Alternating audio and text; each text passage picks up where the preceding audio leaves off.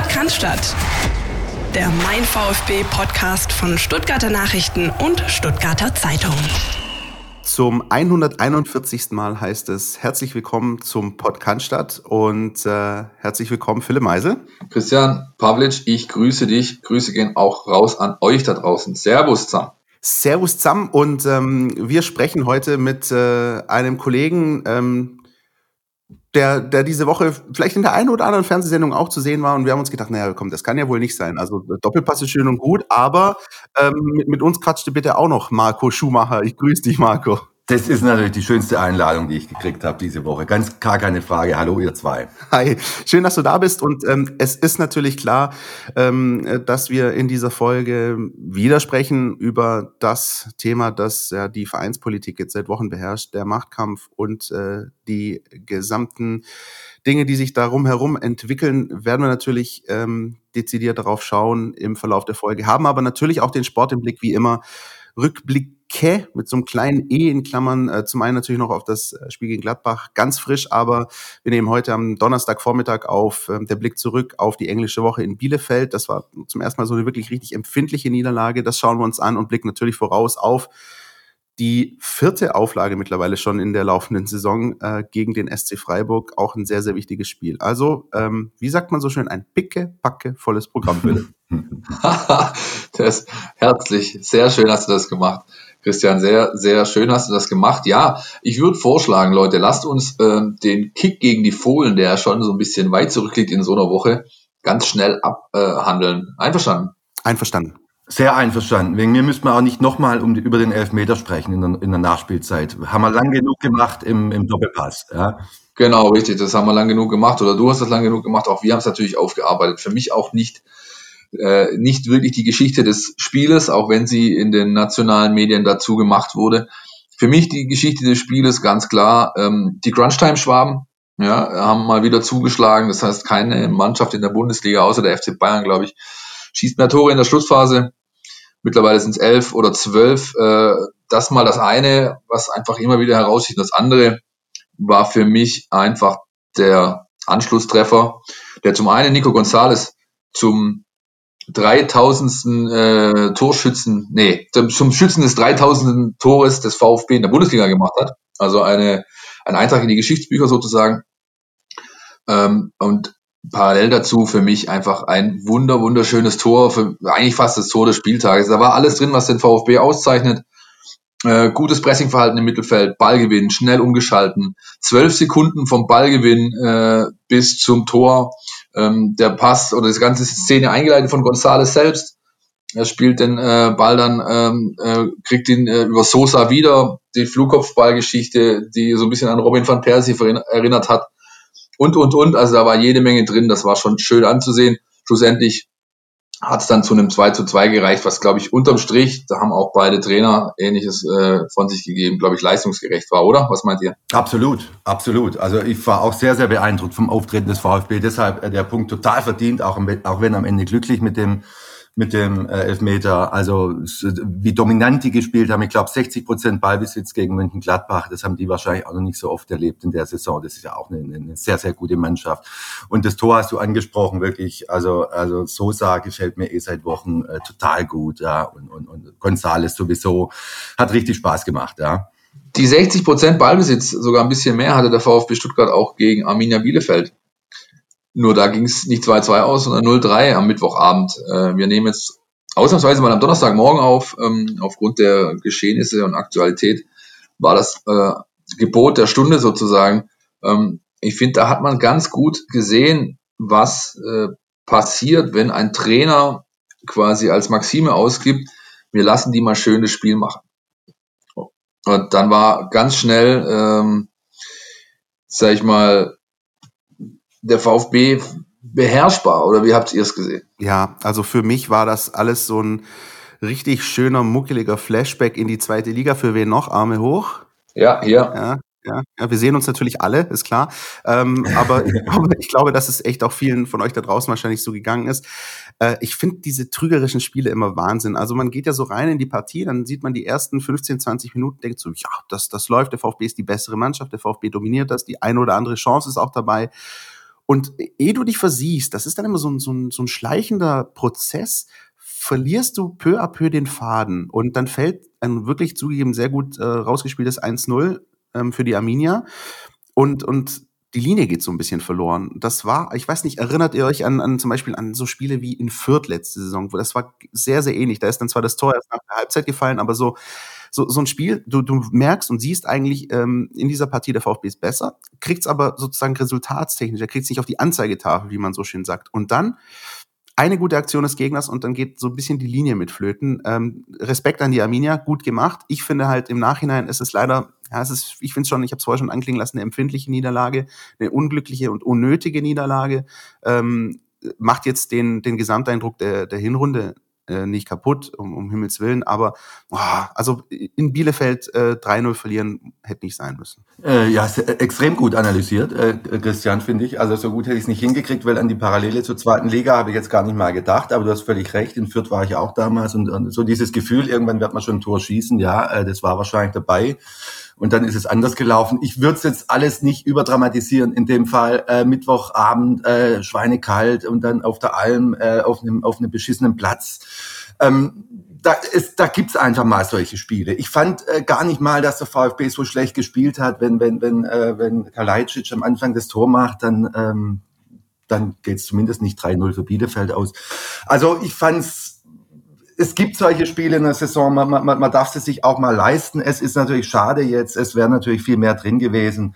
Äh, aber es gibt ja auch Gründe, äh, Gonzales hat gefehlt und so weiter, Sidas hat gefehlt. Ähm, es ist 3-0 in Bielefeld, hört sich übel an ist natürlich auch eine andere Tor zu hoch. Bielefeld war sehr gut, VfB war diesmal nicht so gut, Punkt. Ja, also äh, Kalajdzic hat hinterher gesagt, Mund abwischen, weitermachen, so würde ich es auch sehen. Aber der Aspekt, äh, den du gerade so ein bisschen hast anklingen lassen, Marco, Nicolas Gonzalez, Silas Wamangituka, auch Gonzalo Castro, die nicht auf dem Platz standen, das hat man schon gemerkt. Und Philipp, äh, wir haben unseren Experten mal auf dieses Thema losgelassen, oder? Richtig, der Steffen hat sich äh, ganz genau angeguckt, wie sich das denn gestaltet, der VfB ohne Nico G und mit Nico G. Und jetzt hören wir mal rein, was das Institut für Spielanalyse uns diese Woche an Datensicht mitgibt. Nico Gonzalez gehört neben Silas Wamangituka zu den Topspielern der Hinrunde beim VfB Stuttgart. Während Wamangituka nach 17 Spieltagen an 41 Prozent aller Stuttgarter Tore beteiligt gewesen ist, liegt der Wert bei Gonzalez bei in Anführungsstrichen nur 28%. Prozent. Der Argentinier hat somit aber den zweithöchsten Wert nach seinem kongolesischen Teamkollegen. Trotzdem eine beachtliche Leistung von Gonzalez, wenn man bedenkt, dass der Angreifer nur 11 Spiele in der Bundesliga absolvieren konnte. Zum Vergleich, Silas absolvierte 16 Partien, fehlte aber wie Gonzales in Bielefeld zuletzt gelb gesperrt. Die anderen Partien musste Gonzales verletzungsbedingt passen. Kann es daher Zufall sein, dass der VfB drei der fünf Saisonniederlagen in Abwesenheit von Gonzales kassierte? Mitnichten. Was Gonzales jedoch von seinem Sturmkollegen unterscheidet und somit so wertvoll für den VfB Stuttgart macht, ist seine Flexibilität und Spielstärke. Während Wamangituka einfach an einem Umschaltverhalten seine Trümpfe ausspielen kann, beherrscht Gonzales die gesamte Klaviatur und ist zudem fast genauso schnell unterwegs wie Wamangituka und Co. Top-Speed-Wert des Argentiniers in der Hinrunde 35,22 km/h. Jetzt zur spielerischen Komponente im Hinblick auf die Statistik. Wamangituka kommt in 16 Spielen beim VfB in der Bundesliga auf 13 Torbeteiligung, 60% davon im Umschaltverhalten. Gonzales kommt auf 9 Stück, aber nur knapp 40% davon erzielte er im Umschaltverhalten. Der Rest verteilt sich auf Angriff im Positionsangriff und Standards, hier insbesondere Elfmeter. 60% seiner Torbeteiligung erzielte Gonzales zudem vor dem Pausenpfiff. Es ist daher kein Zufall, dass der VfB Stuttgart ohne Gonzales hauptsächlich Erfolge im Umschaltverhalten sammelte und das vorrangig nach der Pause. Die Bilanz aus sechs Spielen ohne den Argentinier Zehn Tore, sieben davon im Umschaltverhalten, sieben der zehn Tore fielen zudem nach der Pause. In den elf Partien mit Gonzales auf dem Platz schoss der VfB 22 Tore, neun davon vor der Pause. Zehnmal trafen die Schwaben nach ruhenden Bällen, siebenmal im Umschaltverhalten, fünfmal im Positionsangriff. Der VfB ist ohne Gonzales vielleicht ein Stück weit berechenbarer, ohne ihn auf jeden Fall noch schwerer zu schlagen und deutlich siegreicher. Vielen Dank, Steffen, an dieser Stelle. Wir haben uns insgesamt mit dem Institut äh, für Spielanalyse und auch mit äh, der Sportec Solution, äh, die unser Datenlieferant äh, ist für die Mein VfB App beispielsweise für die Homepages, mal angeschaut, wie sich denn generell so verhalten hat in der Vorrunde. VfB auswärts, VfB äh, zu Hause. Wieso gibt es da so Unterschiede? Wieso passen die Ergebnisse quasi nicht, indem man zu Hause halt fast oder noch keinen Sieg geholt hat? All diese Sachen arbeiten wir die Tage für euch auf. Findet ihr bei uns in der App, findet ihr auf der Homepage. Und abschließend will ich doch nochmal einen kleinen Kringel drehen. Ganz vorne, ich bin nämlich nicht der Meinung von äh, Chris, dass der VfB die Linie verloren hat. Im Gegenteil. Der VfB hat seine Linie beibehalten bis zum Schluss und genau das war das Problem. Der VfB hat sich von Bielefeld aufzwingen lassen. Ihr macht hier heute das Spiel, ihr habt ihr den Ball, fangt bitte was damit an. Hätte man dagegen ein Mittel gefunden, wäre dieses Spiel anders gelaufen. Ich hatte zwar vor dem, äh, vor dem Spiel 0-0 getippt, weil Bielefeld die letzten beiden Spiele zu 0 gespielt, VfB ohne die beiden angesprochenen Spieler unterwegs, die zweite Reihe muss performen, hat es nicht getan. Äh, dann klar spielt das, das, äh, das Eigentor von Kempf noch eine Rolle. Kurz nach der Pause ist natürlich ein mentaler äh, äh Knackpunkt in so einer Partie. Aber grundsätzlich äh, möchte ich da wirklich widersprechen, hätte der VfB Stuttgart seine Linie eben nicht beibehalten bis zur letzten Minute, wäre da, glaube ich, ein anderes Ergebnis rausgesprungen. Ja, Philipp, wenn ich drüber nachdenke, hast du schon nicht unrecht. Vorschlag zur Güte. Ich glaube, können wir uns vielleicht darauf einigen, zu sagen, dass diese Linie, die dann vorhanden war, von Anfang an so nicht die richtige war oder nicht geplant war, weil ja das quasi, wie du gesagt hast, so 90 Minuten das war, was er eigentlich äh, die Arminia gewollt hat. Also ich sage mal so, einigen wir uns darauf, die Linie nicht verloren, aber die, die falsche Linie irgendwie durchgezogen? Oder wie würdest du sagen? Nein, nein sie, sie haben sie aufgezwungen bekommen. Und da gehe ich wiederum nicht mit. Das hätte man vor dem Spiel durchaus erwarten können.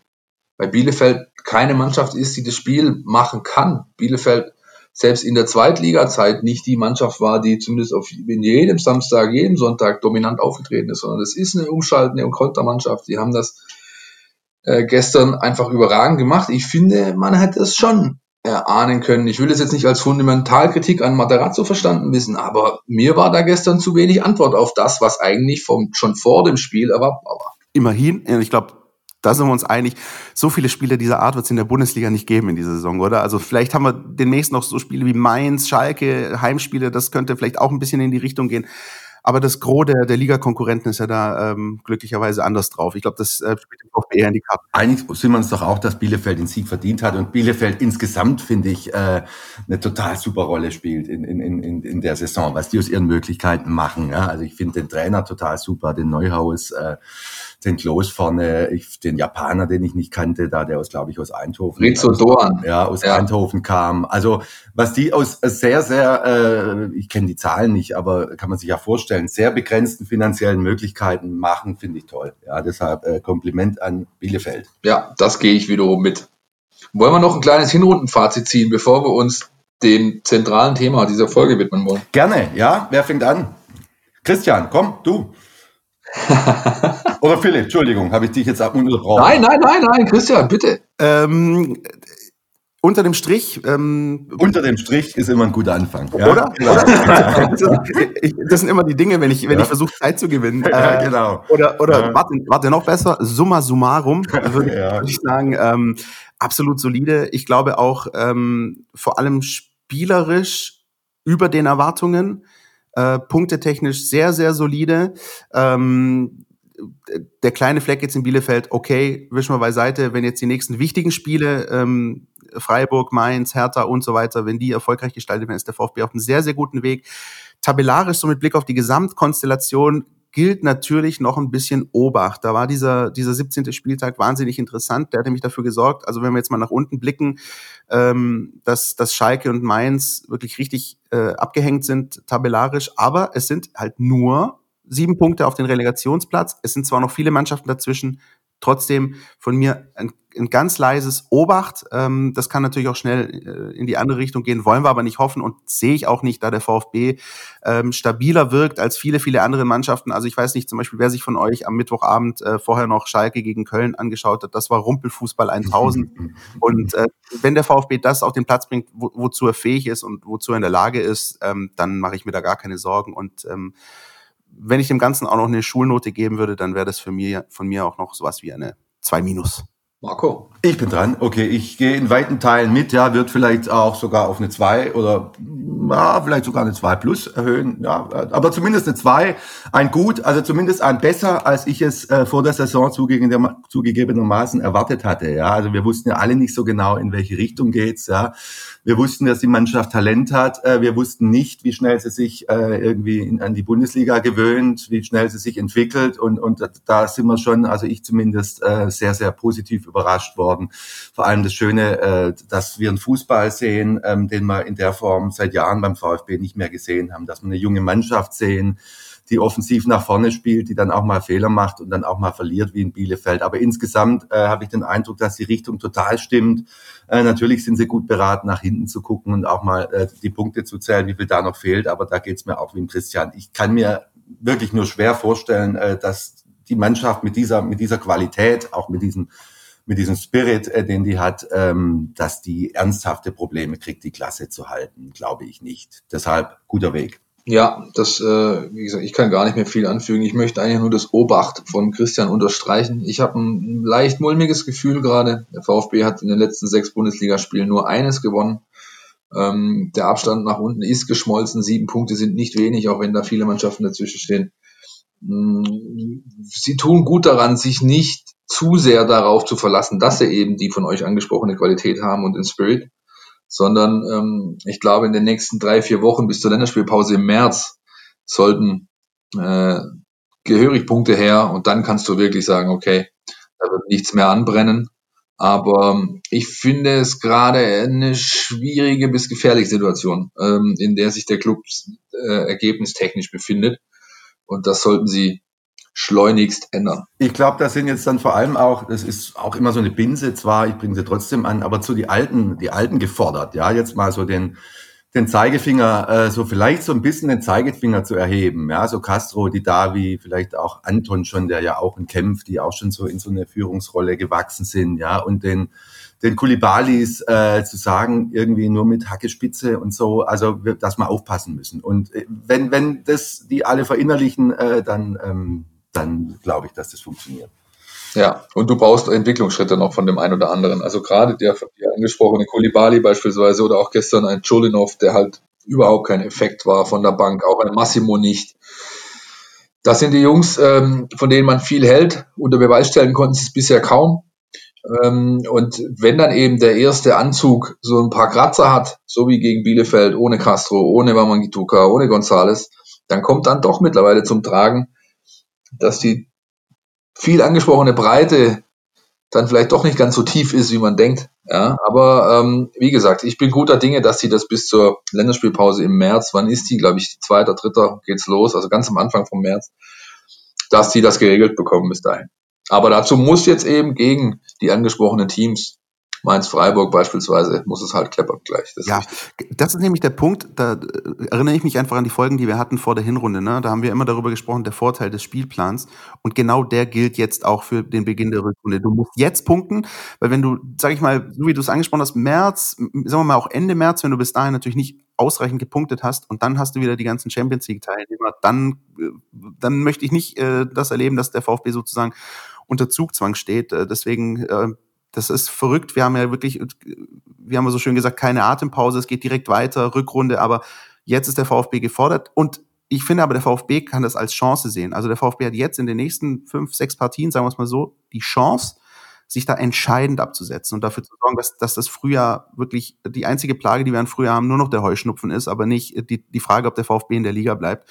Und wenn sie das, äh, diese Gelegenheit beim Schopfe packen, dann, dann könnte das gut werden. Ich glaube, das ist ein großer Unterschied. Du hast völlig recht, äh, ob es eine Chance ist oder ob es der Druck ist. Also ob man punkten muss, äh, so wie Schalke und, und, und Köln und die ganzen, die da unten stehen, oder ob es die äh, große Chance ist, sich schon mal entscheidend abzusetzen, so von, von, von der ganzen Herangehensweise, vom, vom, vom Mentalen her. Ja, also und deshalb, ähm, ja, gebe ich dir recht. Jetzt haben wir leider keinen schönen Ansatzpunkt, um eine Überleitung hinzubekommen, aber dennoch glaube ich, äh, lassen wir es jetzt mal beim Sportlichen bewenden. Apropos Druck oder irgendwie sowas, ja? Ja, ja, genau. Irgend so ein Apropos passt doch immer, ja? Ich sag doch, unsere Gäste machen das super, ja? der Machtkampf an der Mercedesstraße, der ist natürlich immer noch das beherrschende Thema, trotz äh, allem Sportlichen äh, rund um den VfB. Leider, sagen die anderen. Äh, Gott sei Dank sagen andere, weil es eben, weil die eben beispielsweise sagen, es muss eine Lösung her, es muss aufgearbeitet werden, es braucht immer noch eine finale Aufarbeitung der äh, Thematiken der Debatte rund um die Ausgliederung damals, die nie wirklich passiert ist und die jetzt eben durch die Datenaffäre oder Datenskandal, wie es der Präsident nennt, wieder hochkocht. Ähm, wir hatten diese Woche, Marco, hauptsächlich aus deiner Feder, ähm, nochmal einen neuen Aspekt äh, ins Spiel gebracht, beziehungsweise neuen, neuen Wissensstände transportiert. Hol uns doch mal alle ab. Wie ist denn der Status quo unserer aktuellen Recherche da unten? Okay, also wir haben äh, Zugang äh, bekommen und Einsicht bekommen in, in Zwischenberichte ähm, der Kanzlei Esekon, die dafür, die vom Präsidenten Klaus Vogt beauftragt wurde, diesen, diesen, diese Affäre aufzuklären. Ja, wir konnten da reinschauen. Das sind äh, Berichte, die sind schon ein paar Wochen älter ähm, spielt aber im Prinzip aus meiner Sicht nicht die entscheidende Rolle, weil äh, entscheidend ist der Inhalt, der da hervorgeht und der wirft wirklich ein extrem schlechtes Licht auf, auf vor allem auf Vorstand und auf Teile des Präsidiums, die ähm, da, das geht aus den Berichten hervor, wirklich äh, mit, mit, mit sehr vielen Mitteln äh, versucht haben und, und, und fast allen Mitteln versucht, versucht haben zumindest, ob sie es noch versuchen, äh, weiß ich nicht, aber zumindest versucht haben, äh, die Aufklärung zu torpedieren, im Prinzip äh, das bestätigt haben, was, was, was Klaus Vogt in seinem, in seinem Brief auch geschrieben hat. Also das haben wir jetzt äh, dann schwarz auf weiß. Ja, also da stehen dann, ähm, also von den, von den Vorfällen oder von den Vorwürfen an sich, dass Daten weitergegeben wurden, dass es Guerilla-Marketing gab und so weiter. Das äh, wird im, in dem Bericht äh, aufgrund der Sachlage, so heißt es, äh, bestätigt. Äh, nur von äh, den Beteiligten wird es nicht bestätigt. Da kann sich offenbar niemand dran erinnern, dass da Daten weitergegeben wurde und über irgendwelche Guerilla Marketingaktivitäten äh, gesprochen wurde und Konzepte erstellt wurden. Also, um das äh, dann, jetzt habe ich zu lang gesprochen, um das zusammenzufassen, ähm, der Bericht äh, deckt quasi auf, äh, dass da ein, dass sehr, sehr unsauber gespielt wird äh, bei der Aufklärung des Datenskandals. Also ich finde, man kann nicht lang genug drüber sprechen, ehrlich gesagt. Ich wollte ja. Es, ja, wir reden sicher noch länger drüber. Ich wollte es keinen so langen Monolog halten. Ja. Nein, ich verstehe es schon. Nein, also für mich sind da ein paar Sachen tatsächlich auffällig, die in deinem Stück drinstehen. Zum einen der Plural, ähm, was Bericht zwischen Berichte angeht. Es sind also mehrere gewesen. Ähm, äh, unseres Wissens äh, die ersten auch schon sehr, sehr früh ähm, im letzten Jahr, beziehungsweise wenn man bedenkt, wann das Ganze anfing, also es war im Oktober. Das heißt, ähm, schon im November gab es die ersten, äh, den ersten Zwischenbericht und seit da ist klar, äh, dass da richtig viel Schindluder getrieben wurde, zumindest intern bekannt. Und dann haben wochenlang die Entscheider da unten versucht, zu blockieren, zu verhindern, äh, sich einer sich einer äh, äh Teilamnesie erfreut, was diesen Zeitraum angeht, von vor äh, zweieinhalb bis drei Jahren.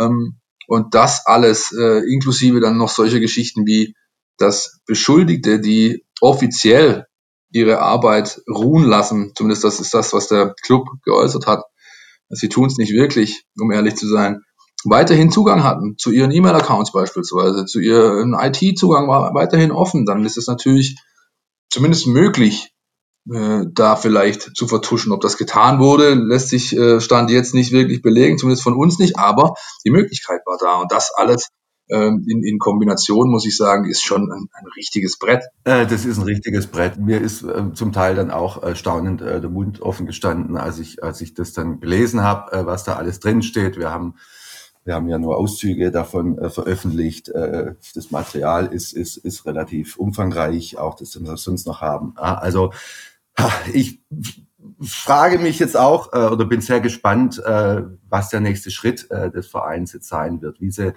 wie sie das erklären wollen, wie sie, wie sie aus der Nummer rauskommen wollen. Bin ich sehr gespannt drauf. Ähm, was ähm, so fast in so einem Nebensatz durchkam, ähm, auch in, in, in deinem Stück und auch immer wieder so den Eindruck vermittelt ist, ähm, dass es bei mir hängen geblieben, dass diese Untersuchung, wenn sie denn, sage ich mal, flutschen würde oder wenn sie, sage ich mal, komplikationslos verlaufen würde, eine recht kurze, problemlose Sache wäre, das alles aufzuklären.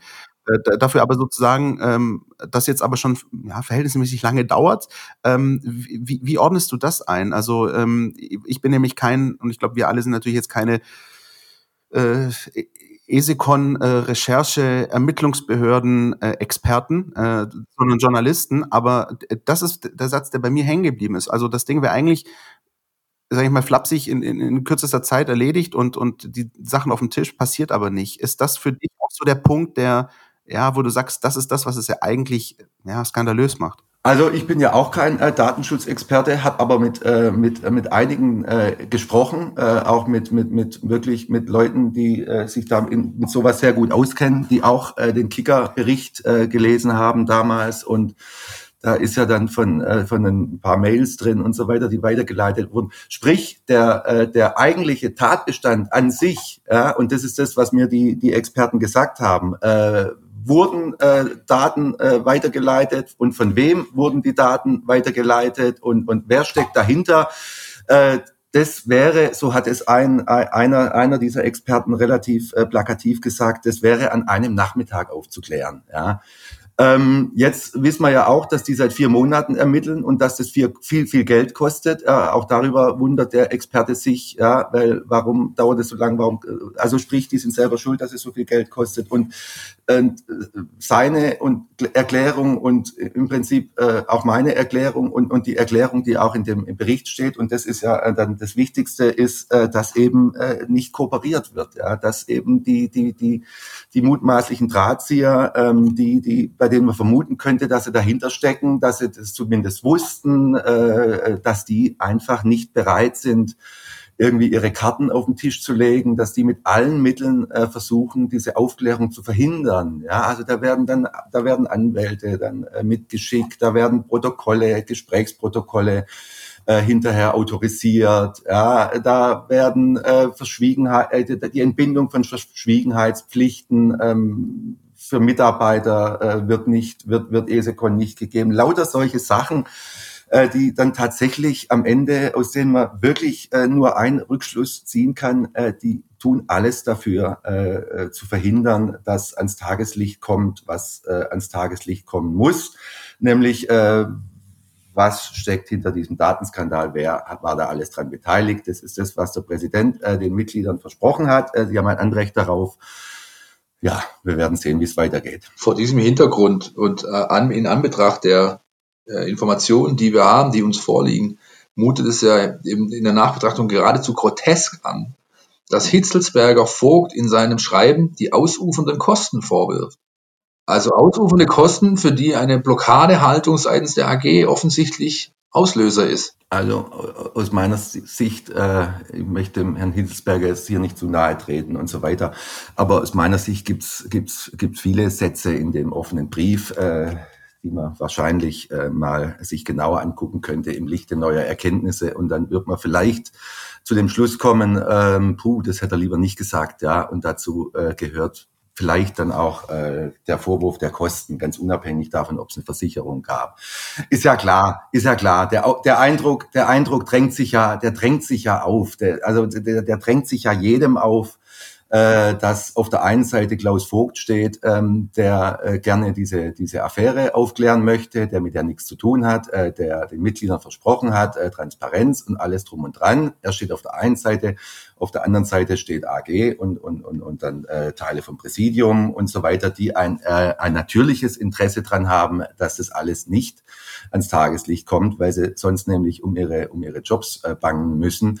Und dass aus diesem Grund äh, dann äh, versucht wird, ähm, den Klaus Vogt aus dem Amt zu drängen, auch dieser Eindruck äh, drängt sich, äh, drängt sich ja sowas von auf. Also deshalb, ähm, ja, ich habe es gerade schon gesagt, bin gespannt, wie es weitergeht. Ihr, ihr beiden habt ja gerade den Brief angesprochen von, von Thomas Hitzelsberger. Ich glaube, auch in der Nachbetrachtung, wir haben jetzt viel darüber auch geredet, auch in den vergangenen Folgen ich würde das gerne mal versuchen, nach vorne zu drehen, Marco. Was müsste Thomas Hitzelsberger aus deiner Sicht jetzt tun? Was, was, was wird gefordert? Was, was muss er machen, damit die ganze Geschichte, sage ich mal, wieder in ruhigere Fahrwasser kommt? Kann er überhaupt noch was tun? Wie, wie siehst du das? Also äh, ja, er hat äh, viel dafür getan, äh, sich in eine denkbar schlechte Position zu bringen, ja, und sich und sich sehr, und sich und dem Verein, vor allem sich dann auch, dem Verein auch, aber äh, sehr sehr viel Schaden zuzufügen, was äh, wirklich, ähm, was ja äh, fast schon, was was sehr bitter ist, ja, wenn man denkt, äh, was er für ein Ansehen hatte davor und und wie er jetzt da steht, ja.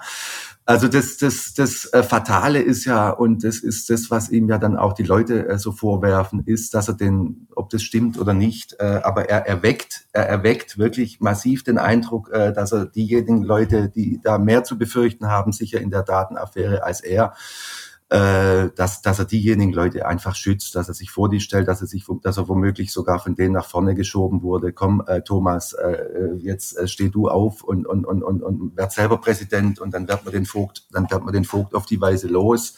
Ja, äh, und dann können wir, können wir das alles noch irgendwie unter den Teppich kehren. Bisher haben wir nur jede Schlacht gewonnen. Ja, also dieser Eindruck äh, drängt sich auf und der ist ja auch wirklich, äh, der ist sehr, sehr schwer zu widerlegen aus meiner Sicht. Ja, deshalb hat Thomas Hitzesberger, äh, wenn er jetzt nicht, also wenn er, hat er, hat er, sollte er, wäre er gut beraten, würde ich mal sagen, ähm, seine bisherige Taktik vielleicht zu verändern und, und, und nicht mehr den Eindruck zu erwecken, als würde er, als würde er irgendjemanden schützen. Ja, sei es aus, sei es aus äh, alter Verbundenheit, aus Dankbarkeit. Er hat eine schnelle Karriere gemacht beim VfB und so weiter. Weil wenn er, wenn er so weitermacht, dann dann wird, wird es, glaube ich, schwierig. Ja, er hat zwei Wochen gebraucht, um sich zu entschuldigen, mehr als zwei Wochen. Er hat bisher keinen Anlass gesehen, seine Kandidatur fürs Präsidentenamt zurückzunehmen.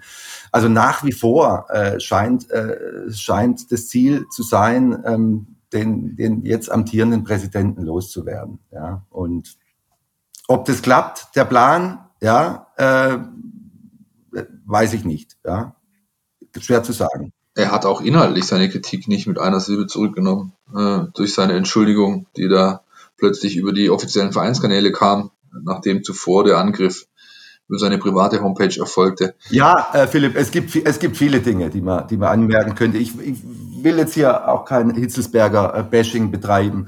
Ich, ich, glaube, ich glaube, viele, viele Sachen, und die haben wir jetzt auch schon genannt, äh, die, die stehen wirklich für sich. Ja, äh, und ich glaube, da kann sich, können sich auch sehr viele Leute dann einen Reim drauf machen, äh, was da dahinter steckt. Ja, und wir haben es angesprochen, Hitzelsberger ist total in der Defensive nach, so wie es jetzt im Moment aussieht, äh, macht vieles, macht vieles Sinn, äh, gibt, gibt, gibt dieser Bericht, den wir jetzt erhalten haben, Antwort auf sehr, sehr viele Fragen. Ja, warum, warum wird, wird, wird Vogt dermaßen mit solcher Vehemenz attackiert? Ja, das macht ja, das hat für mich irgendwie schon damals so keinen richtigen Sinn gemacht, weil ähm, ja, er ist unerfahren und er ist ehrenamtlich und er macht äh, vom, vermutlich den einen anderen Fehler, hat den einen anderen Fehler gemacht er äh, Gremienarbeit, er kennt diese Dinge auch nicht, er ist ein Anfänger, genauso übrigens wie es Thomas Hitzelsberger war.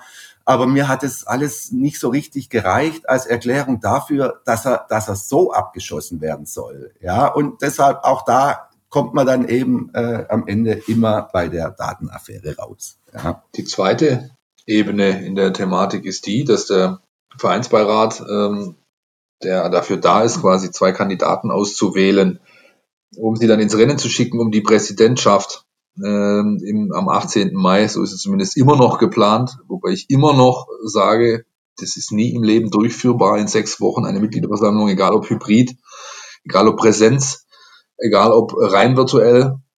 Und das wird so nicht funktionieren, bin ich mir ziemlich sicher. Und ähm, so wie es beispielsweise die Ultras vom Schwabensturm äh, ähm, mittlerweile gefordert haben, der Fanausschuss hat äh, äh gefordert, das doch zu überdenken, der Schwabensturm, äh, Schwabensturm nochmal nachlegt, man sollte doch äh, bitte äh, alles dafür tun, diese Mitgliederversammlung am 18. März nicht durchzuziehen, sondern äh, lieber warten auf besseres Wetter und bessere ähm, Impfraten und bessere Infektionsquoten, um das Ganze dann vielleicht als Präsenzveranstaltung im Stadion oder sonst wo äh, durchzuziehen. Und vielleicht auch bessere Informationen noch bis dahin. Also ich, ich halte das fast schon für, für, für alternativlos, wie Alexander Zorniger sagen würde. Ja, also das ist, wir haben ja nur noch jetzt, äh, wie lange haben wir noch? Sechs Wochen oder was oder acht Wochen? Ja, also weniger als zwei Monate. Weniger als und da ist der und da ist der kurze Februar dabei. Ja, ähm, deshalb glaube ich, wäre der Verein oder der Vereinsbeirat äh, wäre gut sehr gut beraten, ähm, das vielleicht dann, ich weiß nicht, was da die Statuten sagen und, und was es da für, für, für Voraussetzungen gibt, aber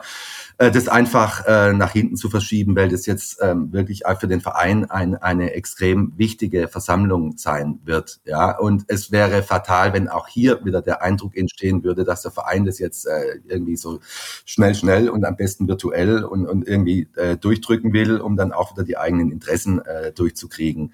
Also das wäre auch ein, ein, ein, ein denkbar schlechter Eindruck, der dann entstehen wird. Eins wollte ich vorher noch sagen, das habe ich noch vergessen, weil wir, weil wir so lange über, über Thomas Hitzelsberger jetzt gesprochen haben. Ja, Thomas Hitzelsberger ist ja die zentrale Figur beim VfB. Er ist aber äh, nicht die zentrale Figur in, in, dieser, in dieser Affäre und deshalb wird mir persönlich äh, dann äh, auch zum Teil viel zu wenig über die gesprochen die da mutmaßlich ähm, wirklich ähm, blöde Sachen gemacht haben, indem sie, indem sie die Mitglieder verarscht haben, ja, und, und, und Daten nach draußen gegeben haben, also der Rest des Vorstands und äh, Geschäftsleitung und auch Teile des Präsidiums. Wir kennen die Namen, ja, ähm, die sich jetzt äh, alle irgendwie hinter Thomas Hitzelsberger verstecken und, und, und er muss das alles äh, irgendwie ausbaden. Also nochmal, er ist da auch, er ist selber schuld dran, aber ähm, die, die dahinter, äh, also die, äh, die geben auch ein, ein extrem schlechtes Bild ab. Sehr wichtiger und richtiger Einschub, Marco. Ähm, vielleicht nochmal zurück, äh, weil wir das ja gerade, oder Philipp, du hast es ja angerissen, den, den 18. März. Also ich habe den zwar, ich habe zwar noch Mitgliederversammlung bei mir im Kalender drin, äh, gehe aber schon mittlerweile fast davon aus, dass ich ähm, den Donnerstagabend mit Europa League Dynamo Zagreb gegen Krasnodar äh, verbringen werde und nicht mit der ähm, aber zurück zum Thema. Äh, Vereinsbeirat ähm, sucht einen eigenen Kandidaten. Äh, da ist ja wieder ein Wort. Also ich glaube, das, was manchen Hörern von uns so das Wort Gemengelage ist, dass so manchen die, die, die, die Armhaare so hochstehen lässt, das ist bei mir das Wort Headhunter, Philipp. Äh, geht's dir auch so? Wie, wie siehst du die Nummer? Äh, was, wie ordnest du das ein? ist genauso grotesk. Also ich meine, es muss ja wohl, es, es, es, es, ähm, das sieht man halt in welcher Zwickmühle die sich befinden weil sie eben in den letzten Wochen und Monaten auch so agiert haben, wie sie agiert haben. Der Vereinsparat ist ja nicht minder zerrissen wie der Club und die AG und die ganzen Fronten, die da laufen, sondern auch da gibt's natürlich eine. Ähm, Hitzelsberger ist meiner Ansicht nach nicht aufstellbar. Äh, Vogt wollen sie nicht aufstellen. C hat anscheinend äh, überhaupt nicht performt im Interview. Ne, nach allem, was ich weiß. Ähm, so, und jetzt haben sie halt die, jetzt haben sie halt die Zwickmühle, was machen sie? Ne?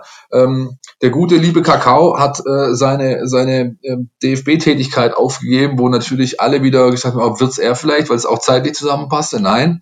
Auch da haben wir nochmal nachgefragt. Der Kakao wird das nicht tun. Er wird mit seinem äh, ehemaligen Berater Ness, äh, mit dem er seit Jahren verbandelt ist, der ihn übrigens damals als Mitglied einer Samba-Tanztruppe nach Deutschland geholt hat. Auch das eine schöne Anekdote aus dem äh, sportlichen Leben von Kakao, bevor der zu Türk Gücü München ging, die heute in der dritten Liga äh, unterwegs sind äh, und dann später über Nürnberg zum VfB kam, kam er als Mitglied einer Samba-Truppe nach Deutschland, sehr großartig. Jedenfalls, äh, er wird's nicht. Äh, mit Guido Buchwald haben wir am Wochenende gesprochen, beziehungsweise werden jetzt am Wochenende euch eine schöne Podcast-Folge äh, präsentieren. Zeig, äh, reden wir nachher nochmal drüber.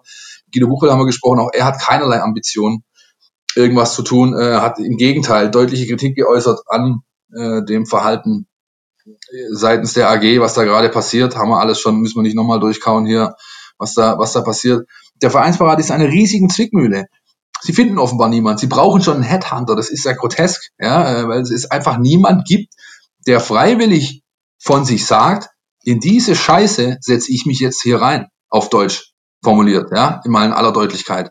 Der Einzige, der das offensichtlich zu tun bereit ist, der heißt Klaus Vogt. Also ich habe irgendwie auch gar nicht verstanden, warum die jetzt auf die Suche, auf die Suche gehen und, und meinen, ähm, dass diejenigen, äh, die sie im eigenen Stall haben, dass die den Ansprüchen nicht genügen. Also ich, ich verstehe das nicht. Ja. Also oder ich fange mal andersrum an, mir wird ja, mir wird in, in jetzt neuerdings immer vorgeworfen, ich, ich würde irgendwie äh, Klaus Vogt Propaganda machen oder oder würde versuchen, da wäre da Partei oder sonst irgendwas. Also das ist äh, das ist natürlich in keiner Weise der Fall. Ähm, ob mir das dann die Leute glauben oder nicht. Ich versuche ja tatsächlich nur die Dinge äh, zu bewerten, äh, die da vor sich gehen. Und und äh, aus meiner Sicht ähm, weiß ich wirklich nicht, äh, warum Klaus Vogt äh, nicht äh, geeignet sein soll, ähm, diesen Verein weiterzuführen. Aus meiner Sicht ist er in diesem, in diesem, in diesem, in diesem Machtkampf, der gerade läuft, also wirklich mit Verlaub, aber äh, eigentlich der einzige, ehrlich gesagt, der da, der da einigermaßen sauber spielt. Ja, er wird mit Dreck beworfen von allen Seiten und ähm, ja, und, und bleibt trotzdem aufrecht, ja. Und nochmal, es ist möglich, dass er, dass er äh, Fehler gemacht hat und, und Hitzelsberger wirft ihm ja was weiß ich was vor aus den Gremien. Er dringt dann auch immer so raus, ja, der Vogt, der ist nicht geeignet. Aber dann sollen sie es einfach mal konkret benennen, ja, wo das Problem liegt. Und, und nochmal, er ist erstens ehrenamtlich, sprich, äh, von ihm wurde erwartet, äh, dass er zwei Tage da ist und mal Hallo sagt. Er ist, äh, hat es auch noch nie gemacht, habe ich vorher schon mal gesagt. Und sich jetzt hinzustellen dann und, und zu sagen, äh, der Mann äh, macht unseren Verein kaputt, das äh, finde ich einfach sehr, sehr unfair. Das ist gut, dass du das erwähnst. Das trifft natürlich nicht nur auf dich zu, sondern auf uns alle. Ja. Das ist unser aller Auftrag, Dinge neutral zu bewerten und uns nicht auf irgendeine Seite zu stellen, sondern das ist.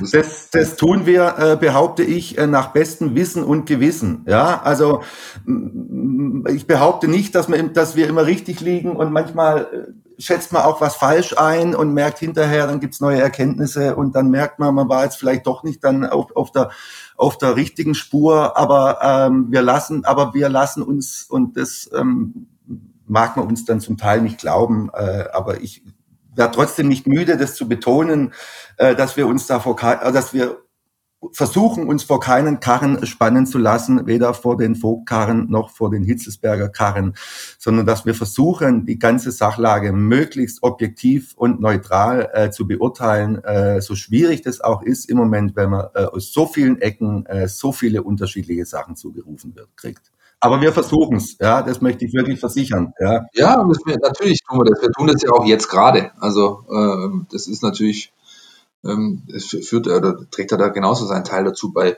Wir haben jede Menge Fragen. Also, aber, also um das abzuschließen, ich verstehe das gar nicht genau, warum warum es im, im, im, Vereinsbeirat ähm, dann Menschen gibt, sind ja keineswegs alle, aber aber zum Teil, äh, die sich so äh, standhaft äh, dagegen wehren und, und, und, und mit aller mit allen Mitteln verhindern wollen, dass Klaus Vogt nominiert wird, der der, der Amtsinhaber, der äh, demokratisch gewählte Präsident. Also ich wäre mal gespannt, äh, wie Sie das begründen würden, wenn es so kommt. Und ich wäre auch gespannt auf die Reaktion äh, auf der Fanseite. Und ähm, ja, äh, dann ja. Wir haben jede Menge Fragen von euch da draus bekommen äh, hinsichtlich diesem ganzen äh, Kontext oder diesem Komplex rund um beispielsweise die äh, Recherche von Marco aktuell, die ja, ihren Weg in die Öffentlichkeit fand am Anfang dieser Woche. Da sind Fragen dabei, die wir natürlich nicht beantworten können, weil der Quellenschutz äh, natürlich für uns ein hohes Gut ist. Ja. Ähm, einige Fragen haben wir beantwortet. Beispielsweise, wann äh, es diesen ersten Zwischenbericht gab, dass es nicht nur einen gab. Ähm, vielleicht doch nochmal so einen kleinen Einblick in, in, unsere, in unsere Arbeit. Eine Frage beispielsweise ist, wie viele Redakteure arbeiten wie lange an sowas? Also ihr könnt mich gerne korrigieren, äh, aber im Normalfall ist es so, dass immer einer den Hut auf hat, wie wir so schön sagen. Äh, rund um diese Causa ist es aktuell der Marco. Wir alle anderen arbeiten natürlich daran mit. Das heißt, jeder hat seine Netzwerke, jeder hat seine Kontakte, jeder hat einen Informationsstand. Das wird alles zusammengetragen. Und dann wird es halt entweder von einem aufgeschrieben oder in manchen Fällen auch von zweien oder dreien. Das merkt ihr dann daran beispielsweise, ähm, wenn ihr mehrere Autorennamen lest über einem Stück. Ja, bei der STZ ist es seit kurzem auch so, dass da Bildchen von uns angezeigt werden. Wir mussten alle Fotos machen, äh, damit man da auch ein bisschen noch einen optischen Eindruck bekommt, wer eigentlich hinter dem Text steht. Das wollte ich nur dazu sagen ähm, in, in, in, in, ja, in diesem Kontext. Außer jemand äh, möchte noch ergänzen? Stich, also Stichwort Teamwork. Ja, also wir sind ja, wir sind ja mehrere Kollegen, äh, die sich um den VfB kümmern äh, bei der bei Stuttgart Zeitung und Stuttgart Nachrichten. Und ähm, Philipp hat es gut hat's gut beschrieben. Also jeder jeder äh, wirft was zusammen und am Ende entsteht dann äh, ein großes Ganzes, äh, das hoffentlich dann ähm, gut ist und und den Tatsachen entspricht. Ja, dafür dafür arbeitet man sehr viel und tun sehr viel im Moment. Eine weitere Frage ist, die können wir, glaube ich, auch beantworten. Inwieweit muss bei solchen Artikeln oder Recherchen die Rechtsabteilung mit einbezogen werden? Berechtigte Frage, berechtigte Frage, ja, ähm, wurde, äh, also es gibt immer wieder Themen, ähm, bei denen, wir hatten neulich eine Boxrecherche zum Beispiel, das führt jetzt aber zu weit, da ging es dann darum, dass, dass ähm, Trainern vorgeworfen wurde, äh, Athletinnen irgendwie sexuell missbraucht zu haben oder, oder, oder genötigt zu haben zumindest. Da ist es dann selbstverständlich, dass, dass man vor Veröffentlichung die Rechtsabteilung drüber schauen lässt, auch bei solchen Themen jetzt, wo es dann ähm, irgendwie dann auch um, um um, um Sachen gibt, die, die, die größere Auswirkungen haben, ja, die, die von größerer Tragweite sind. Ja, also da da sind wir dann immer im Kontakt mit dem, auch mit den Chefredaktionen und, und im Zweifel auch den Rechtsabteilungen, um uns da äh, irgendwie dann nichts nachsagen lassen zu können. Also sprich, dass wir äh, da sauber, dass, dass klar ist, dass wir sauber recherchieren und, und dass wir da keine krummen Dinger machen. Das lassen wir uns dann, äh, wenn man manchmal selber viel, viel zu tief drinsteckt und das dann alles nicht mehr so genau sieht, das ist dann immer gut, wenn man sich das von außen dann nochmal, wenn von außen dann nochmal jemand drauf guckt auf das Ganze, und guckt, ob man sich da äh, mit der Berichterstattung in irgendeiner Form angreifbar macht. Sehr richtig. Vielleicht an der Stelle auch noch der Hinweis, ich weiß, es betrifft ähm, von, auch da draußen nur, nur wenige, aber es gibt natürlich immer mal wieder auch die, die paar wenigen Kommentare auch auf Social Media, die auch in unsere Richtung dann gerne nochmal gegen äh, unter die Gürtellinie gehen, ähm, dass ähm, ist halt dann manchmal so, dass das können wir auch ab, äh, aber vielleicht einfach auch nochmal an der Stelle zur Klarstellung. Nein, äh, also ich habe äh, irgendwie, ich, ich beispielsweise musste mit niemandem aus äh, dem äh, VfB Clubgelände ins Bett steigen, um Informationen zu bekommen. Und äh, äh, also es ist wirklich so, genau wie Marco gesagt hat, wir, wir haben wirklich als Journalisten einfach äh, einen Anspruch, ähm, äh, nicht nur den das Berufsbild an sich hat, sondern wir haben einen Anspruch auch an uns selbst. Ich glaube, jeder von uns, der, der in der Redaktion arbeitet, ähm, wir, wir sehen, dass das ist, das ist das, was sozusagen bei uns über allem steht, äh, zu sagen, ähm, wir sagen das, wir versuchen das darzustellen, ähm, was, was wir an Wissensstand haben, äh, was es einzuordnen gilt und, ähm, und das ist dann einfach, ähm, ja, Kollegen von einem anderen äh, Verlagshaus sagen gerne sagen, was ist, aber es, es trifft das eigentlich ganz gut. Das ist die Maxime, die bei uns über allem steht und ähm, ähm, jeder von uns, und da, da, lege ich auch ähm, meine Hand ins Feuer, macht das, weil sonst wird man auch kein Journalist. Äh. Zumindest kein guter. Äh, ich behaupte jetzt nicht von uns, dass wir alle die Spitzenjournalisten sind, ganz und gar nicht. Aber ähm, ich würde das jetzt auch gern nochmal unterstreichen. Ich weiß jetzt zum dritten Mal, aber ich lese jetzt auch so oft ähm, auch äh, über meine Person und auch über unsere, uns, unsere ganze Redaktion, unsere Sportredaktion. Wir würden jetzt irgendwie da eine, eine, eine Kampagne gegen den Thomas Hitzelsberger fahren und, und, und würden uns dann hinterher auf die Schultern klopfen, wenn er vielleicht dann zu Fall kommt oder sonst was nochmal und zum letzten Mal und auch wenn es äh, vielleicht äh, dann äh, zum Teil nicht geglaubt wird, das ist nicht der Fall und zwar ganz sicher nicht. Äh, wir, wir ordnen nur die Dinge ein, äh, die wir sehen, die wir wissen und ähm, aus, aus dem Stand, den wir im Moment haben, äh, sieht der Thomas Hitzelsberger im Moment äh, für uns äh, schlecht aus. Ja? Und nicht mehr und nicht weniger. Und die, äh, der Fall ist aber auch noch nicht beendet das dazu, ja. Das wäre meine, meine, mein letzter Ansatzpunkt noch für diesen Themenblock. Wie, wie geht's denn weiter, Leute? Wie, wie, was denkt ihr, ähm, wird da passieren? Ich bin sehr gespannt. Also nach dem, was ich höre, sieht man jetzt im, im Verein oder bei den, bei den in die Kritik, bei den in die Kritik, Kritik geratenen äh, jetzt äh, keine Veranlassung, jetzt plötzlich äh, zu sagen, ach Gott, Mensch, ja, äh, jetzt, jetzt haben sie uns erwischt. Jetzt, äh, also die sind sich, ähm, ich, wenn mein Eindruck nicht trügt, wollen die das so weitermachen, wie sie es bisher gemacht haben. Man, man wird dann, äh, man wird dann sehen, was in dem ESECON-Abschlussbericht drinsteht, der für Anfang Februar angekündigt ist. Ja, da wird dann sicher äh, sehr, sehr gefeilscht werden. Und deshalb ist für mich äh, die fast noch interessantere Frage die, was steht in dem Bericht des Landesdatenschutzbeauftragten Stefan Brink drin, der auch in, in, in nächster Zeit kommen wird. Und ähm, der äh, quasi nicht vom VfB engagiert ist wie ESECON und nicht vom VfB bezahlt wird äh, wie ESECON, sondern der unabhängig äh, tätig ist, der auch von Anfang an äh, in diesem Fall ermittelt und ähm, ja, der auch seine Ergebnisse präsentieren wird, auf die der VfB dann äh, zumindest keinen Einfluss nehmen kann im Sinne von, aber das müssen wir doch jetzt nicht bekannt geben und den, das können wir auch noch rausstreichen. Da bin ich auch sehr gespannt. Und äh, also mich persönlich würde es, würde es sehr wundern, wenn der VfB damit durchkäme, dass es hinterher heißt, okay, äh, wir haben vielleicht kleine Fehlerchen gemacht, äh, jetzt machen wir äh, in gleicher Besetzung äh, so weiter wie bisher. Würde mich wundern, aber wir werden sehen. Ja, ähm, die Frage, die ich mir stelle, also natürlich, Philipp, du hast die Frage gestellt, na, wie geht's weiter? Ein bisschen so das, das Glaskugelding, wir wissen es nicht genau. Ich kann nur sagen, was ich mir wünschen würde, und das habe ich vielleicht vorher schon mal mit der einen oder anderen Frage anklingen lassen. Ähm, ich glaube auch, im Interesse vieler Fans, die einfach ähm, Thomas Hitzelsberger ähm, sehr schätzen ähm, für, für das, was er sportlich für den Verein getan hat und für das, was er auch ähm, sportlich jetzt, seit er wieder im Verein ist, getan hat. Also abseits dieser Geschichte, ähm, die, die ja, die, die Hoffnung, ich weiß es nicht, dass Thomas Hitzelsberger irgendwie die Kurve kriegt. Ja, ähm, es vielleicht schafft, sich irgendwie von alledem, was ihm da gerade so ein bisschen anklebt, zu distanzieren. Ähm, ich meine, ähm, ich habe mit vielen, vielen Fans mich unterhalten in den, in den vergangenen Wochen, ich meine, ähm, wenn er rausgehen würde und, und, und sagen würde etwas nach dem Motto, Leute, vielleicht mal ein bisschen eine ausuferndere, ein bisschen, ein bisschen ausführlichere Entschuldigung als diese zwei Sätze auf der VfB-Homepage. Leute, ich ähm, bin da falsch abgebogen. Ähm, ich habe mich da ein bisschen von falschen Leuten äh, vielleicht beraten lassen, habe den einen oder anderen äh, falschen Schritt, die eine oder andere falsche Entscheidung gewählt. Sorry, ähm, kriegen wir vielleicht da irgendwie einen Neustart hin? Schaffen wir es vielleicht da irgendwie doch noch weiterzugehen? Weil Thomas Hitzelsberger einfach, ähm, ja, diese immer noch trotz allem diese, diese Ausstrahlung hat, ähm, den VfB aus Sicht vieler Fans in eine positive sportliche Zukunft zu bringen.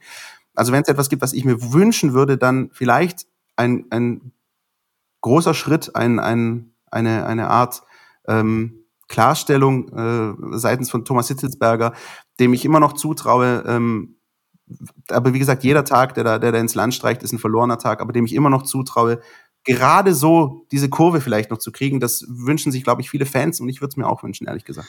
Ja, der, der Wunsch, der Vater des Gedankens. Ich glaube das nicht. Ähm, ich, ich, das ist nicht mehr zu kitten. Ähm, diese Gräben, die da aufgerissen wurden, diese Fronten, die gebildet wurden, die sind nicht mehr äh, zu glätten, das alles, das wird nicht funktionieren. Es wird äh, auf den großen Knall herauslaufen, da bin ich mir ziemlich sicher. Natürlich nur meine persönliche Einschätzung, aber ich kann mir beim besten Willen nicht vorstellen, dass bei all dem zerbrochenen Geschirr äh, hier noch eine Lösung gefunden werden kann, bei der alle Beteiligten erhobenen Hauptes rausgehen und dann sagen, ja, wisst ihr was, wir machen jetzt einfach mal so weiter. Es geht ja um den Club. Nie im Leben. Sagen wir es mal so, ähm, mit Blick auf Klaus Vogt, ja, über den ähm, gar nicht so viel gesprochen wird, äh, was aber, glaube ich, ein gutes Zeichen aus Sicht von Klaus Vogt ist. Aber so wie wir ihn kennen, ähm, und, und Philipp, wir haben ja auch schon ähm, ein, zwei Folgen mit ihm gehabt und aufgenommen, ähm, schätze ich ihn auch ein, als einen Typen ein, der ja eher der, der Versöhner ist. Also jemand, der, glaube ich, wenn jemand wirklich zu ihm hingehen würde und ihm die wirkliche, ehrliche, große Hand reichen würde, dass er die auch annimmt. Ähm, das ist so ein bisschen die, der, der, der einzige positive, hoffnungsvolle Aspekt, den ich habe, weißt du, im, im, Vergleich zu dem, was du jetzt gerade gesagt hast. Das, das, glaube, ich, das glaube ich auch, das glaube ich auch, dass es an Klaus Vogt nicht scheitern würde. Ähm, aber äh, mir geht's auch wie eher wie Philipp. Ich kann mir dieses, dieses von dir, äh, Christian, skizzierte Happy End äh, und dann reiten sie gemeinsam in den Sonnenuntergang. Ähm, äh, ich kann es mir nicht so richtig vorstellen, äh, weil, weil dafür erstens jetzt schon äh, viel zu viel äh, zu Bruch gegangen ist und weil zweitens der Thomas Hitzelsberger irgendwie auf mich ähm, noch immer nicht den Eindruck erweckt, als er sagt zwar, er hat einen Fehler gemacht und so, und, und aber er erweckt immer noch nicht so richtig den Eindruck, dass er dass er daran interessiert ist, da jetzt vielleicht dann auch äh, eine gemeinsame Lösung zu finden. Ja, also allein, also ich will da jetzt auch nicht zu viel rein interpretieren, aber äh, warum äh, sein Warum sein offener Brief immer noch auf seiner Homepage steht, ja, weiß ich jetzt auch nicht so genau. Ja, nach der Entschuldigung hätte man vielleicht auch mal löschen können und so. Immer noch einsichtlich für jeden. Und es sind so, so viele, viele kleine Dinge, äh, die mich, die mich irgendwie dran zweifeln lassen, dass die tatsächlich überhaupt, äh, dass es auf, auf der Seite sozusagen, auf AG-Seite, äh, ein, ein auch nur ansatzweise das Interesse gibt, äh, da vielleicht doch noch zu einer, zu einer einvernehmlichen Lösung zu kommen. Ja, also deshalb ähm, wird es am Ende äh, vielleicht äh, nur, nur Verlierer geben oder äh, vielleicht an, oder zumindest wenn dann nur ein Sieger. Ja, und ja, ich sage jetzt nicht, wer das aus meiner Sicht sein wird. Ich glaube, wir lassen es an dieser Stelle gut sein. Äh, mit dem Wissen im Hinterkopf, dass wir schon nächste Woche wieder jede Menge darüber zu reden haben werden, ähm, wie das weitergeht. Denn ähm, da wird natürlich was passieren. Da wird vielleicht eine Stellungnahme vom Club kommen. Da wird vielleicht der Vereinsbeirat Ergebnisse präsentieren und, und, und. Diese Thematik wird sich nicht so schnell lösen lassen. Deswegen lass uns einen Knopf dran machen und ein Jingle abfahren, bitte. NLZ News. Von den Nachwuchsmannschaften. Der Newsflash kurz und knackig, Leute, auch diese Woche, weil wir schon sehr viel Zeit äh, auf der Uhr haben. 1 zu 2 gegen SC Freiburg 2 war das Ergebnis des letzten Wochenendes beim VfB. Ähm, der mit der, sag ich mal, die zwei Heimspielpleiten im, ins Jahr gestartet. Ähm, Frank Farners und seine Truppe. Ein Spiel, ein sehr gutes Regionalligaspiel meiner Ansicht nach von zwei Mannschaften, die sehr gut Fußball spielen können. Am Ende mit dem knappen und glücklichen Sieger Freiburg. Ähm, sie haben es wieder gut gemacht, wenige Tage später am Dienstagabend 4 zu 1 auswärts auf dem Kunstrasen beim Bayern Alzenau. Hier Quizfrage ganz kurz an euch. Welcher ehemalige und später wieder Spieler von Bayern Alzenau, war da sogar mal Trainer zwischenzeitlich, hat mal beim VfB Stuttgart auf der linken Außenbahn gespielt? Irgendjemand? Ich, ich werfe einfach mal Roberto Hilbert in den Ring. Nein. Ähm, ich muss aufpassen. Jochen Zeitz, seines Zeichens oh, Leichtath Leichtathlet ins irgendwie ins Fußball geschlagen leider, leider gab es wenig Spieler beim VfB, die ich so wenig gemocht habe wie den. Er war vielleicht, war, war, war, war bestimmt ein netter Kerl, aber er konnte leider so schlecht Fußball spielen. Ja, richtig. Wie gesagt, Leichtathlet im Fußballtrikot, ähm, äh, gut. Jedenfalls weiter geht's am Sonntag für die VfB 2 Truppe und zwar mit einem Heimspiel gegen den SSV Ulm. Die Spatzen kommen vorbei mit Tobi Rühle, ehemaliger VfB Stürmer, ehemaliger Kickers-Stürmer, jetzt beim SSV Ulm und da glaube ich auch gar nicht so unerfolgreich. Ein Lokalduell, wenn man so möchte. Das wird spannend und wir werden natürlich euch am Sonntagabend in der App mit Bildern, äh, News und vielleicht auch einer Trainerstimme versorgen rund zu diesem Fußballspiel. Und damit kommen wir auf äh, den letzten Themenblock, äh, zum letzten Themenblock in dieser Sendung und das ist die Vorschau auf das nächste Lokalduell, wenn man so möchte, zumindest ein Baden-Württemberg-Duell. Es ist das Spiel gegen Freiburg, das schon vierte in dieser Saison. Äh, Christian Streich würde sagen, es ist ja Wahnsinn. Es ist ja Wahnsinn. das vierte Mal.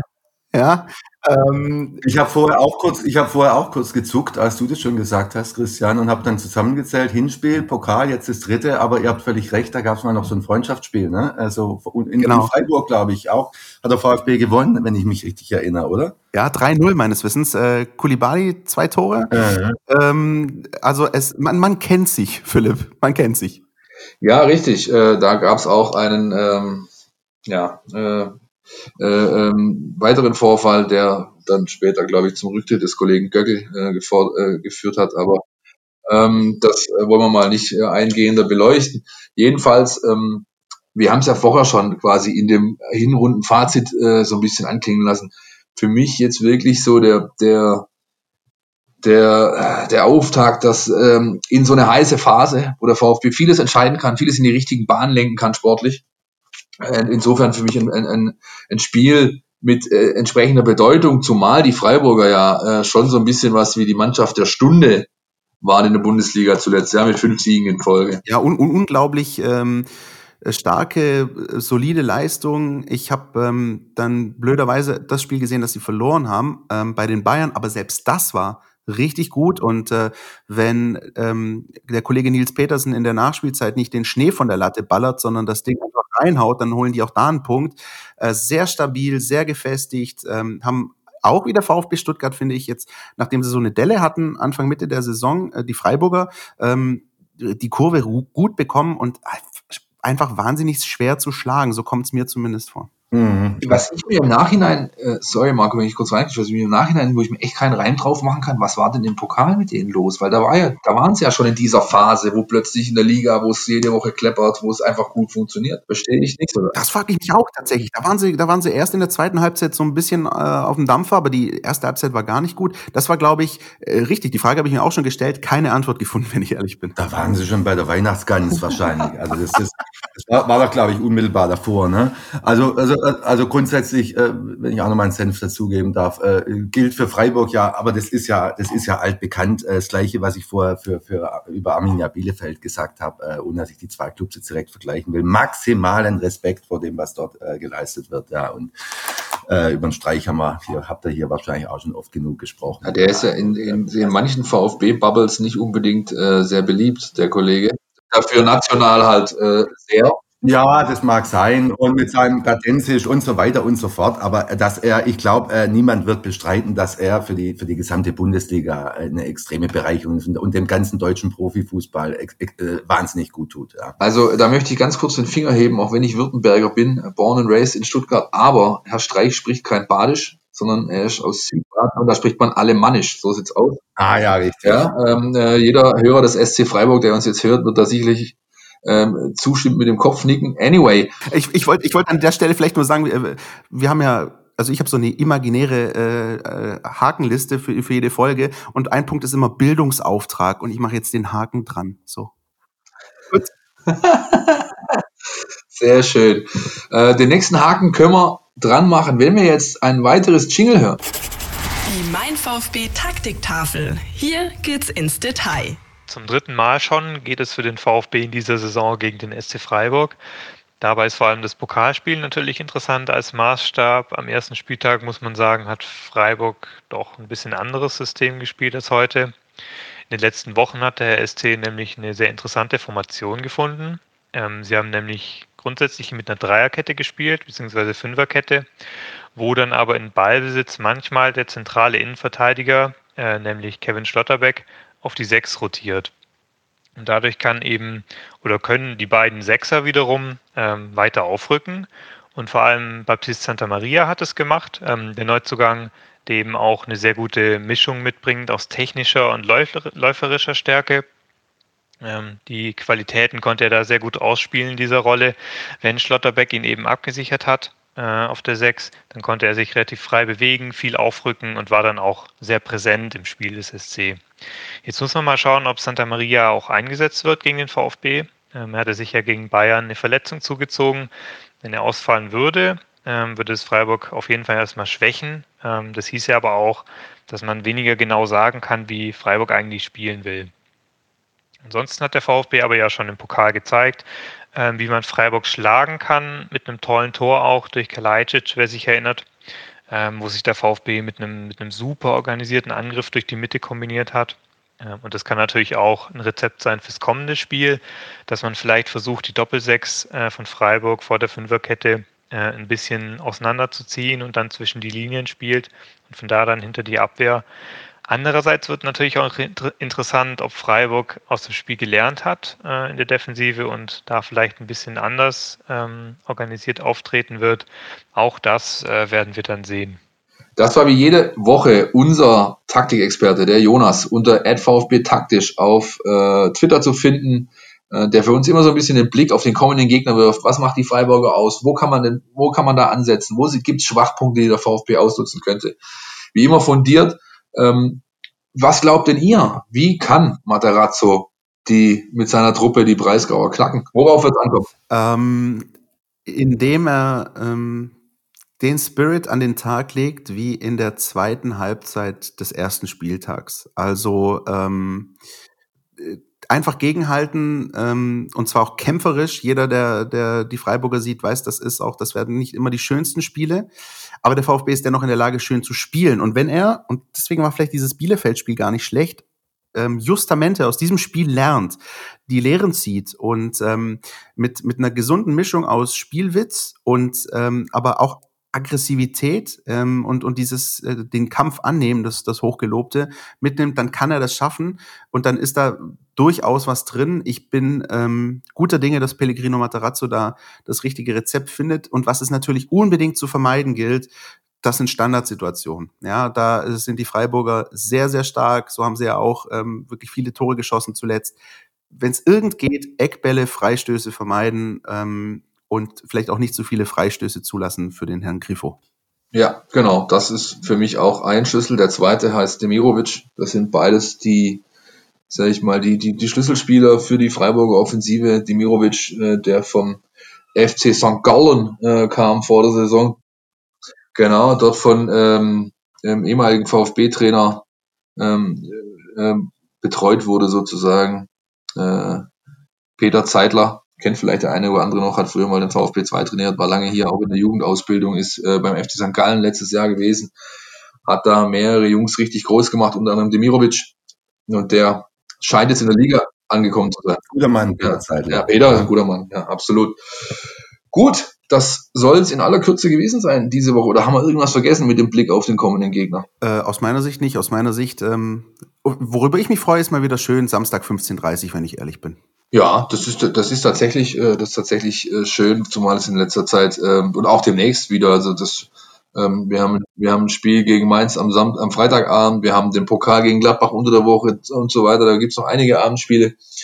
Das ist natürlich ein, ein Fakt, den man nicht unerwähnt lassen sollte. Ein weiteren Fakt, den wir nicht unerwähnt lassen wollen, in dem Fall, ist unser Mein VfB Plus Abo.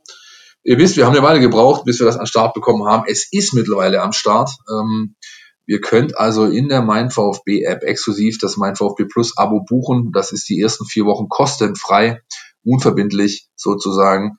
Könnt ihr uns da testen. Und danach, glaube ich, zwei Euro im Monat oder sowas. Ne? Richtig, genau, 1,99. Das ist ein äh, schlanker Preis, wie wir finden. Wenn ich denke, äh, was wir da, äh, ja, also äh, finde ich jetzt auch nicht, äh, nicht überteuert, würde ich jetzt mal sagen. Das hast du gerade noch die Kurve gekriegt, Marco. Sehr schön. Ja. Jedenfalls, was uns definitiv freut, ist, dass es bei euch ankommt.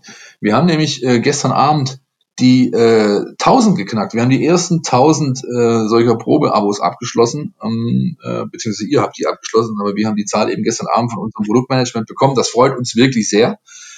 Und es würde uns natürlich noch mehr freuen, wenn nach den vier Wochen Probezeitraum von den 1000 auch äh, äh, ja, mindestens 1000 übrig bleiben, äh, ist klar. Ähm, jedenfalls. Liegt an uns, ne? Müssen wir uns weiter anstrengen. Genau, liegt an uns. Wir müssen, wir müssen Job machen, das ist richtig. Alle Fakten rund ums Abo, ähm, die lest ihr bei uns in der App, ihr lest sie bei uns auf den Homepages Stuttgarter Zeitung und Stuttgarter Nachrichten.de. Und wenn ihr Fragen habt, die euch dieses Stück nicht beantwortet, dann schreibt uns an info at meinvfb.de. Christian und ich gucken da regelmäßig rein, beantworten die Mails und versuchen euch bestmöglichst äh, sozusagen mit Informationen zu versorgen. Und wenn ich das vielleicht auch noch am Ende kurz sagen darf, ich habe vorher die ähm, teilweise unter der Gürtellinie Kommentare angesprochen. Es gibt ähm, mindestens genauso viele mutmachende, gute Kommentare, so auch gerade mit Blick auf dieses Abo. Also wenn ich dann äh, äh Dinge lese wie, ja, also dafür zum Beispiel für diesen Markt lohnen sich die 1,99, ähm, dann freuen wir uns auch drüber, da geht uns dann auch wieder ein bisschen das Herz auf. Genau. Marco, vielen Dank für deine Zeit. Ja, ihr merkt, die Billy muss raus, ne? Wir haben schon zu lange gesprochen. Ja, ja. ja. Deshalb, äh, genau, deshalb. Ja, ich danke euch. Ich danke euch für die Einladung. Hat, hat, hat Spaß gemacht. Ja. Damit haben wir zum ersten Mal in der 141. Folge den Umstand erreicht, dass ein Hund die Sendung beendet. Wir sagen Tschüss und bis nächste Woche. Ciao, ciao. Ciao, macht's ciao. gut. Mein VfB Podcast von Stuttgarter Nachrichten und Stuttgarter Zeitung.